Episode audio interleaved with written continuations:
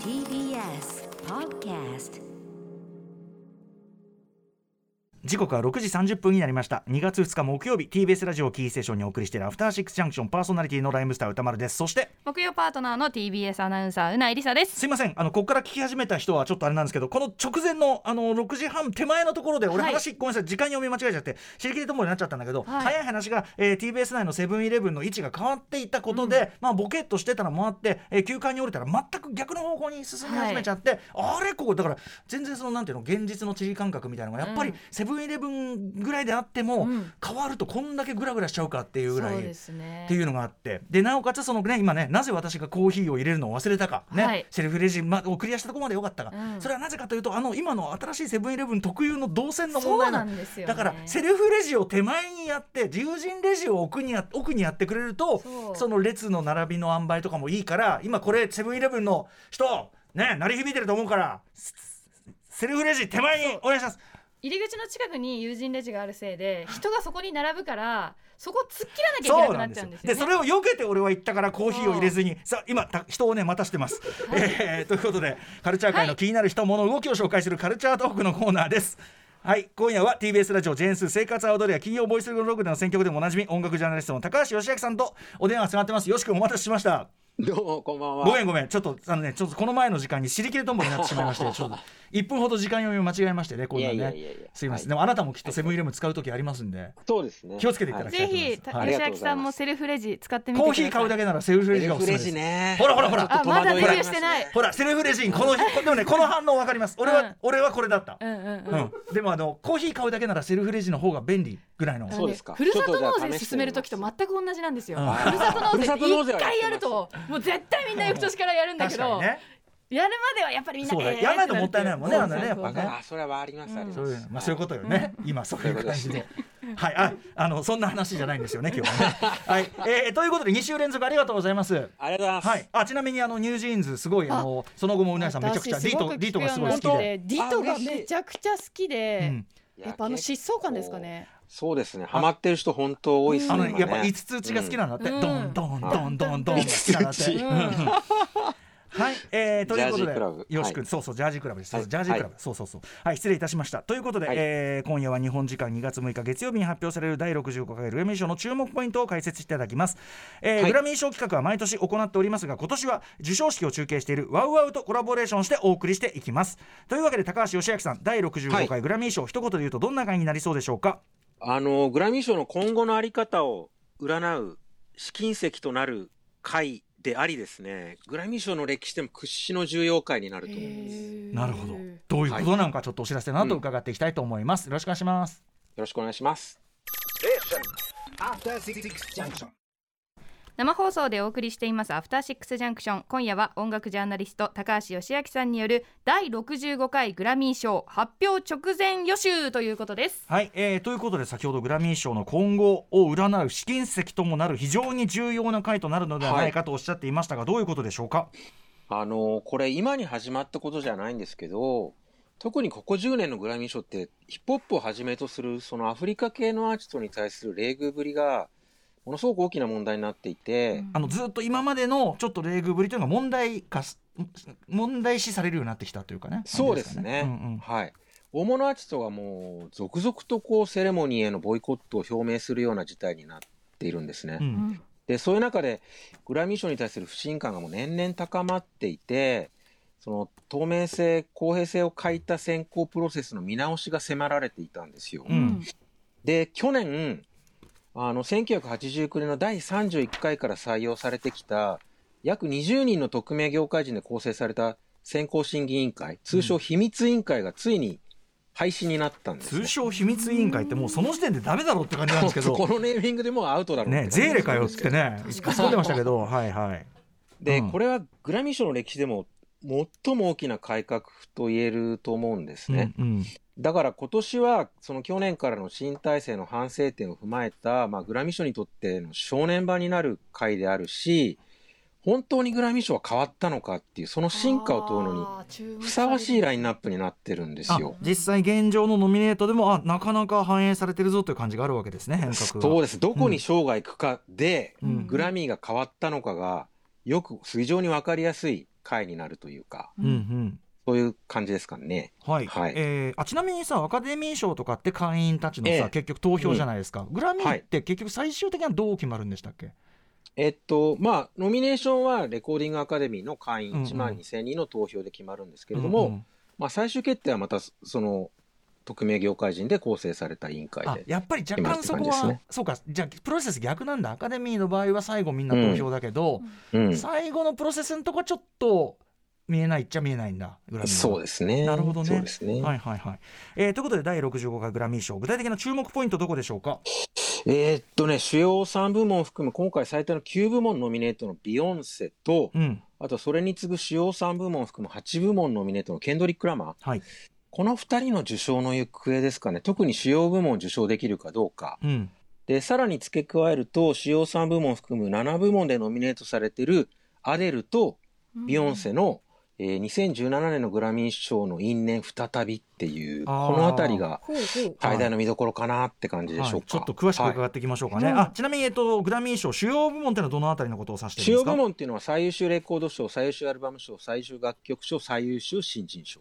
うん。この4部門です。四部門。はい。わかりました。ということでじゃあでまずそのビヨンセとアデルの因縁ってね、ビヨンセに関して言うと、あの、アフリカ系のアーティストの冷遇が大きな問題として顕在化し始めたのって2015年の第57回グラミー賞で、うん。ビヨンセのセルフタイトルのタイトルのビヨンセってアルバムが最優秀アルバム賞受賞を有力視されてたところ、うん。大方の予想に反してベックの Morning Phaイズが受賞したんですね。うんうんで、それを不服としたカニエ・ウエストが一瞬ステージに乱入しようとするハプニングがあったり、そういうことが多すぎますが彼とはね、はい、あとベック自身も僕もビヨンセが受賞すると思ったよって発言したりしたんですけど、うんうんへえで、その2年後、2017年の第59回グラミー賞でも最優秀アルバム賞はビヨンセのアルバムレモネードが受賞有力視されてたんですけど、ここの時は彼女を抑えてアデルのアルバムの25が受賞したんですね。ん。で、アデルってこの年、2012年の第54回に続いて2度目の主要3部門制覇を達成してるんですよ。うん。もう十分に評価を受けてるっていう、うん。なんかコンセンサスがアデル本人も含めて取れてる中で、うん。受賞が有力視されていたアフリカ系の候補者が落選するっていう展開になったんですね。うんうん。で、この時アデルがもうスピーチで困惑して、まあ、ビヨンセにまあ敬意を示しながらも、うん。この賞を受け取ることはできませんっていうふう。にえー？戸惑いを表明して、うん。で、セレモニー終了後のインタビューでも、うん。もうアデルはめちゃくちゃビヨンセのことをリスペクトしてるから、うん。ビヨンセは受賞するためにこれ以上何をすればいいってわけっていうふううんにうん。憤っていたんですよ。で、その流れを踏まえると、もうグラミーが変わったとされるこのタイミングで、ビヨンセとアデルのアルバムが再びその主要部門、うん2017年と同じ最優秀アルバム賞でノミネートされたことに何かこう因縁めいたものを感じるというか、単なるこう、ディーバ対決ではないんですよね。今回のビヨンセの受賞、特に最優秀アルバム賞の受賞の行方がものすごく大きな意味を持つことになる。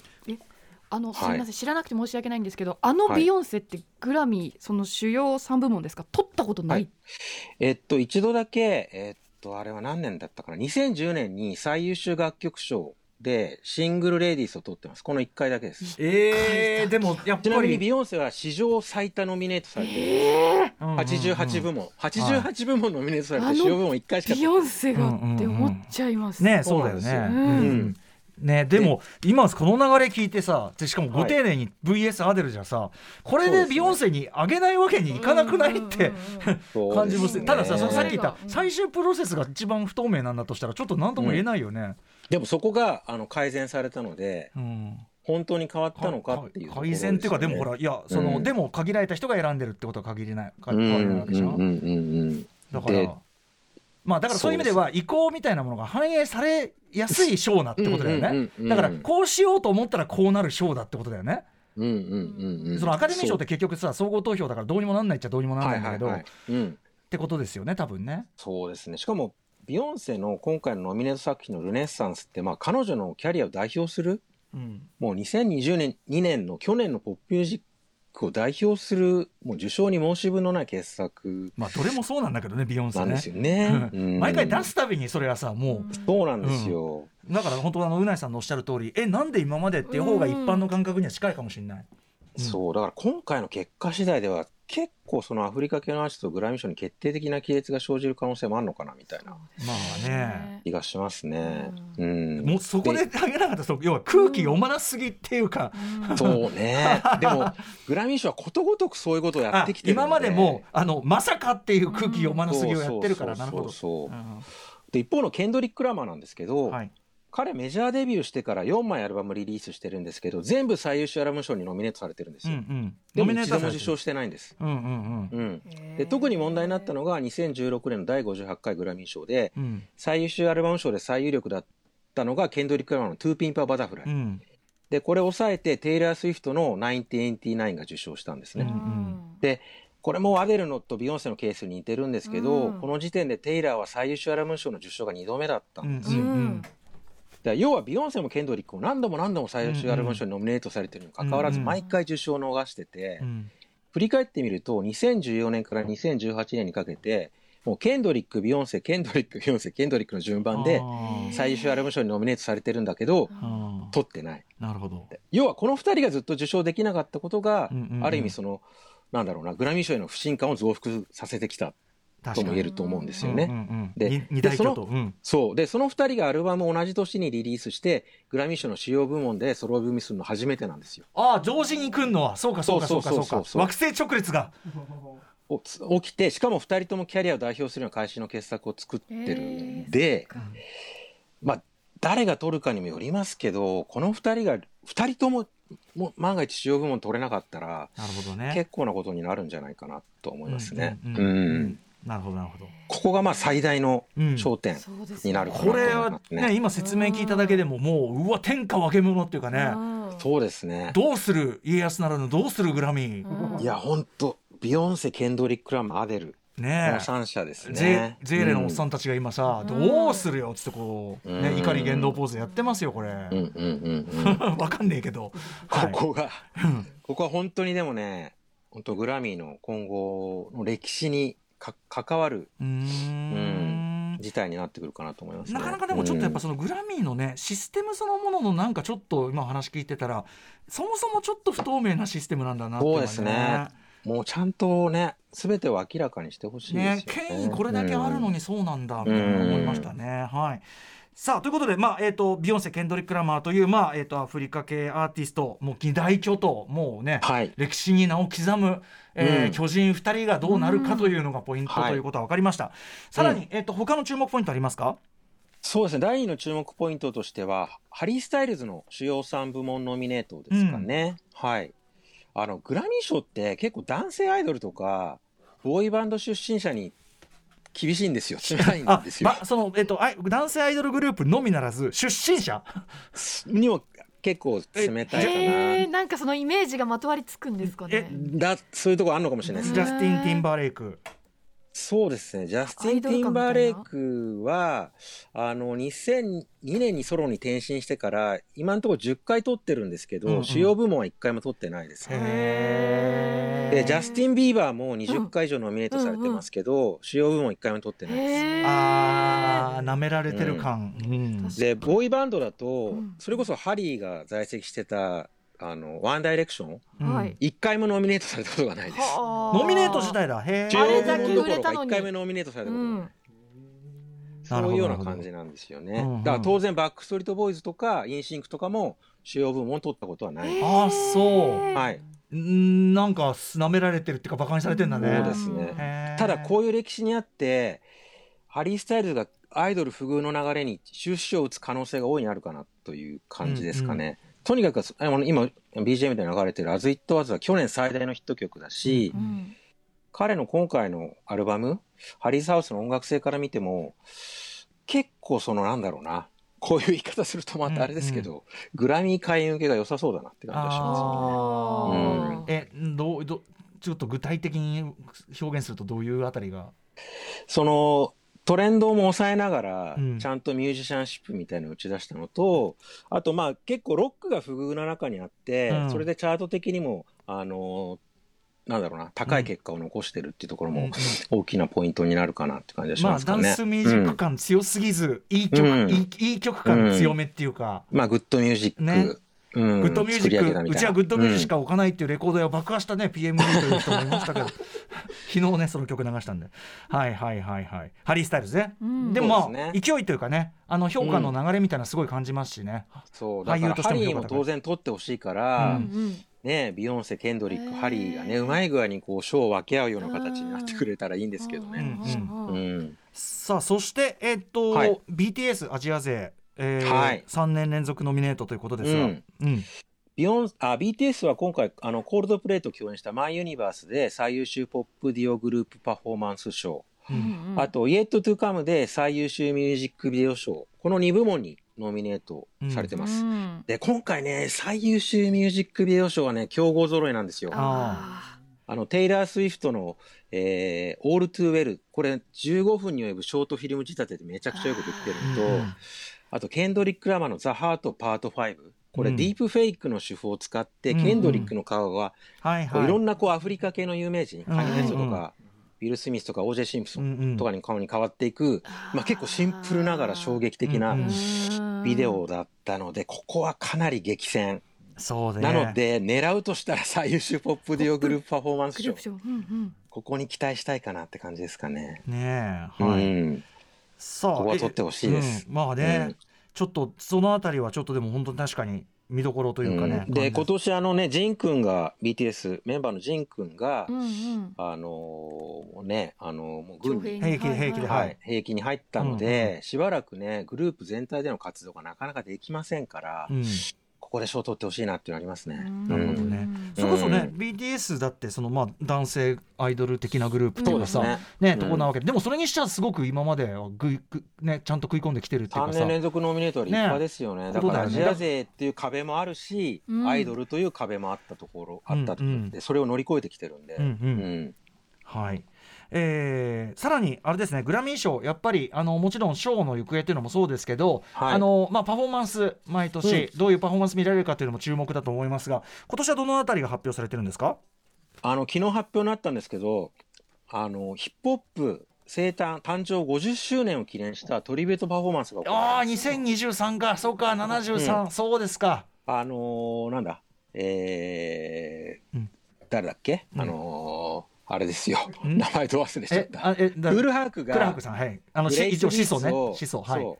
あのヒップホップ生みの親クールハークがブレイクビーツを発見してから50周年って感じかな。はい。うん。はい、でそのトリビュートパフォーマンスが行われるんですけどあのこれルーツのクエストラブがキュレーターを務めてます。でしょうね。クエストラブはい。こういう時ははい、うん。うん。まんべんないよ。ちゃんとね。うんで彼曰くヒップホップの過去現在未来を祝うために重鎮がそ勢ぞろいしますって言ってるんで、うんうん。これは歌丸さんかなり期待していいんじゃないでしょうかね。これは必見ですね、これうん、うねん。うん。あと主要部門にノミネートされてるアーティストだとハリー・スタイルズとかリゾ、うん。スティーブ・レイシーバッド・マニーメアリー・ジェブライチなんかのパフォーマンスが決定してます。なるほど。は、はい。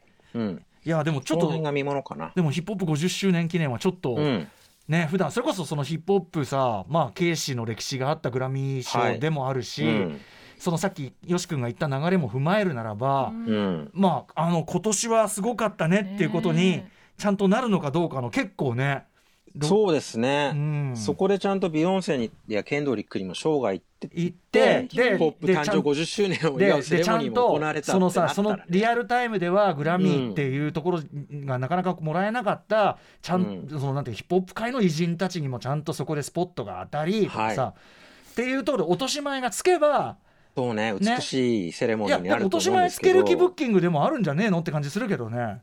ねそう思いたいですけどね。うん。うん。いや本当にこれはでも我々も長年ね、あのーうん。リアルタイムでいろんな名盤の数々聞いてきた身としてはね、はい。冷静に振り返ったらさあの頃はさそういうグラミー賞とか取るってそういうことだからみたいにさ、うん思っちゃってたけど、うんうんうん冷静に考えて、いやこの歴史的名盤とかさって言ったらそりゃお前この野郎っていっぱいあるわけですよねそんなんね。うんうんうんうんうんだからなんかちょっと今年はなんていうの我々、ね。我々がそのアメリカの音楽聴いてきた、うんその流れのさちょっと一つ大きな節目でもあるんじゃない？いやかなり大きな転換点になると思います。ちょっとだからね、あの中継のさワウワウ見ながらさちょっとこういい意味でなんか悪い意味でなんか声を上げる場面が。うんいやーうん。結構構これはドキドキですね。うん。いやこれちょっとよし君の非常に分かりやすい、あのー解説でちょっと見どころ分かったんじゃないかと思います、皆さん、ありがとうございます。ありがとうございます。はい、えーということでですね結果がどうなったかについては来週月曜2月6日8時からの特集コーナーで発表当日に最速で総括するので、皆さん今日のこのよし君の話踏まえておいてください、うん。もうどういうテンションなのか。もう番組始まるなりにドヨーンとしてたりするから。ね。もしくはもう憤怒の憤怒の涙をね流しても分かりませんけどね。安心したい。ねえもしくははい喜びの声を上げてるか分かりませんが、えーはい。ぜひ、えー授賞式中継をねこのこの日にやりますからね。チェックしていただけるとリアルタイムでいいんじゃないでしょうか。はい。ということで、はここでワウワウからのお知らせです。ワウワウでは第65回グラミー賞授賞式を生中継生配信します。音楽界で最も権威ある賞として全世界の音楽ファンミュージシャン音楽関係者が注目するグラミー賞。今年はいつものロサンゼルスに会場を戻しクリプト .com アリーナにお客さんを入れての開催となります。感動的な受賞の瞬間はもちろんビッグアーティストたちのパフォーマンスやここでしか見られないコラボレーションなど世界最高峰の音楽の祭典をぜひワウワウでお楽しみください。2月6日午前は授賞式を生中継。月曜朝テレビの前にいられないという方はワウワウオンデマンドでもライブ配信があるのでパソコンやスマートフォンからチェックできます。6日の夜は字幕版でお届けします。万が一当日見逃してしまった方もワウワウオンデマンドで後からゆっくり見られます。以上ワウワウからのお知らせでしたはいということで第65回グラミー賞はまあ一番ベストはやっぱりワウワウの中継リアルタイムで見て、だからこの歴史的転換点ですからね、うん中継をリアルタイムで見てその後このアフターシックスジャンクション、はいえー総括高橋義明さんによる総括特集を聞けばこれは完璧でございます明日職場で話せますよというね、うんことですからね。そうはい。まあでもよし君ありがとうございます。まあ、はいちょっとなんか重みというのが伝わりましたよ。やっぱね。そうですね。ちょっと怖いですね。うんちょっと怖い。じゃあそのあのさっきから俺が言ってるようにいや普通そんなねこんな流れてくれば、うんうんいや別にビヨンセケンドリックでいいじゃんって思うけど、それを裏切ってきたのがグラミーの歴史そうなんですよ。今まで今回は今回はと思って裏切られてきた流れがあるので。受賞する人を気まずい思いにさせないでほしい。そう誰あのさ取った側もそうね。うん。も幸せになれないじゃないですか。ねベックもアデルもテイラー・スウィフトも素晴らしいアルバムを作ってるわけですからそうだよね。そうなんですよ。そんな気まずい思いしなきゃいけないんだっていう。どういうことになるのか、はい、とにかく2月6日楽しみでございます。えーということで、ここまで高橋義明さんが第65回グラミー賞発表直前予習お送りいたしました。高橋義明さん、ありがとうございました。ありがとうございましたありがとうございましたはい、えー明日のこの時間は最新映画辞表ムービーウォッチメンです、えーこちら映画ライター村山明さんも大推薦。そしてリスナーの皆さんからもたくさんリクエストが届きついにガチャが当たりました。エンドロールの続き扱います。え